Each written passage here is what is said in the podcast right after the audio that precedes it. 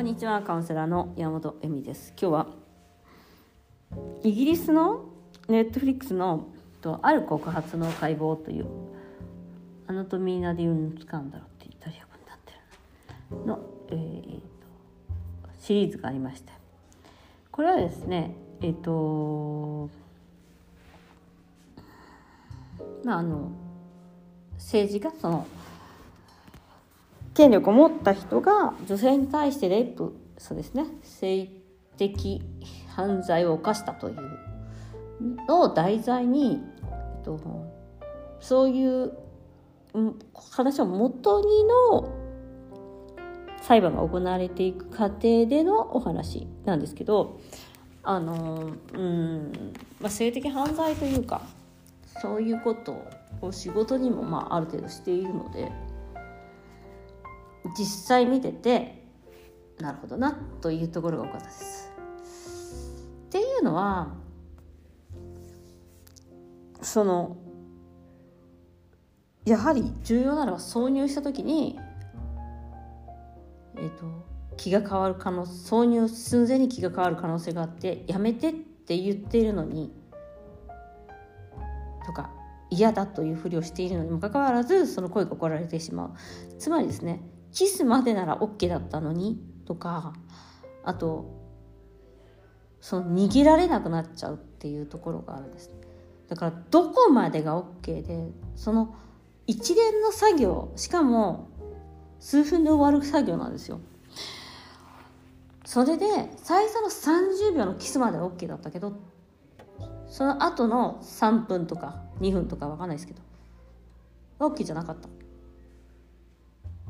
となるとなかなかえっ、とその被害者側っていうのもあれって思うんですよね。でこれが本当に被害をあったのかどうかということを本人も誰かに話すまではわからないかったりとかあとそうでなかったと思いたいがゆえに被害がなかったことに自分の中でしてしまう。本当は傷ついているのにとか。私もありましたよね。だから去年だっけ。すっごいもめ気分が悪かった。えっと別れる時に首にあのイタリアでこうほっぺをこうチュッチュッてやるんですよ。ほっぺを近づける別れるあの挨拶する時に。その時にその人は絶対首にキスをしたんです。でも後から何これって思ってその時気づかないふりしたんだけど後からその友達にちょっと文句を言ってで後からその人に言ったけどその人そんなことしてないって言ったんだね、まあ、それはいわゆる性的被害です。で結局その人は気づいていないとかあとね本当にねこのフィルムにもあるんだけどすごいんだよね男の人の嘘って。いや絶対そんなことしてないよとか言うんだよ。でも絶対私はされたっていうのを知ってるからすごい傷つくんだよね。そんな悪いことしてないみたいな。でなかなかそれを一緒に行われることなんですよ。キスを首にするとかって。だからなかなかそれをでその時びっくりしちゃうからその時すぐ言えなかったりとかもするしなかなかそれをだから本当にあったことでしょっていうことをえっ、ー、とうんプローバーって何て言うんだっけ証拠を見せるっていうのがすごく難しいです。どっちかが。しかも男性側っていうのはそんなのしてねえよっていうのが多いからね。なのであのねそのやりたくないことをやらされるっていうのはセクシュアリティではそのき、ね、昨日おとといもちょっと話しましたけどプレイでこれをしたくないとかこれなら OK とかっていうのが皆さんあると思うんですけど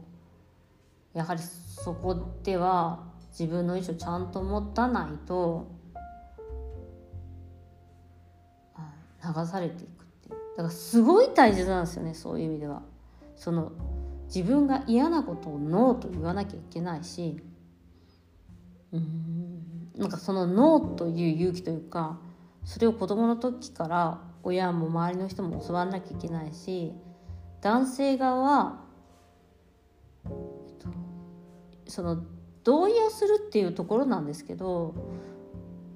始めた時に同意をしてもえっと挿入するので嫌だったら嫌だって言えばいい。すごくねここら辺はねあの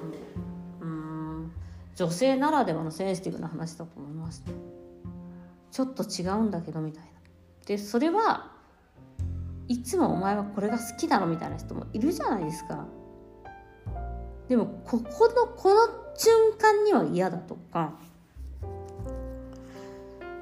あると思うんですね。でなんかそれをうんまあそういうプレイっっていうのがやっぱりすごく、う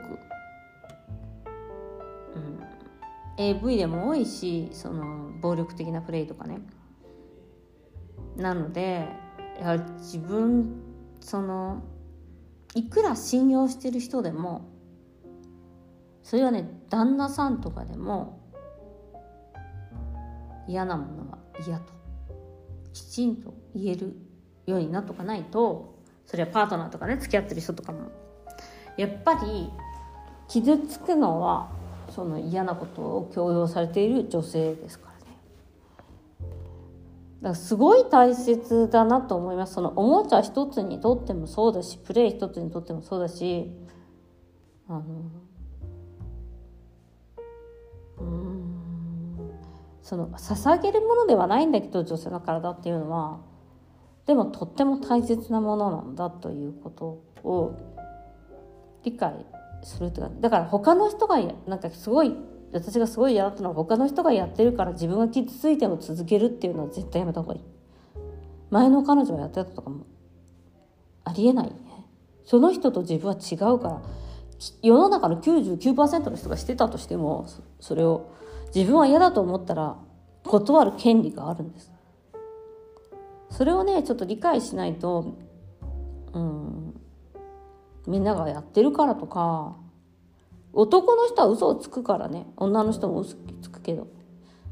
あの何かを手に入れようと思ったらずるくなる人はいっぱいいるからあのみんなやってたよとか私もよく言われましたもん。は？みたいな。みんなやってたって誰それみたいな。何人の女性とやって何人の女性が OK って言ったの。それは飲んでなかった時と聞きたいもん私も。そういうことがあります。なのでえっとほとんどの女性がとかみんながっていうことではなくて自分がどうしたいか自分がやりたくないならノーです。そしてその瞬間にもあの気づくっていうのはすごい重要ですね。それでその気づいた時点でやっぱり自分を守っていく。だから私はその人そのなんか嫌な思いをした人とはもう二度と会う気はないし会わないです。あのなんかその友達が真ん中に入って仲直りしてで何かあっても大大丈夫って言ったけどうん大丈夫って言ったけどもう二度と会いたくないと実は思ってます。なんかそれは私が被害に遭ったことの大きさというよりは絶対認めないだろうな費用っていうのがあるから。そういう人と一緒にいたくないんだよね。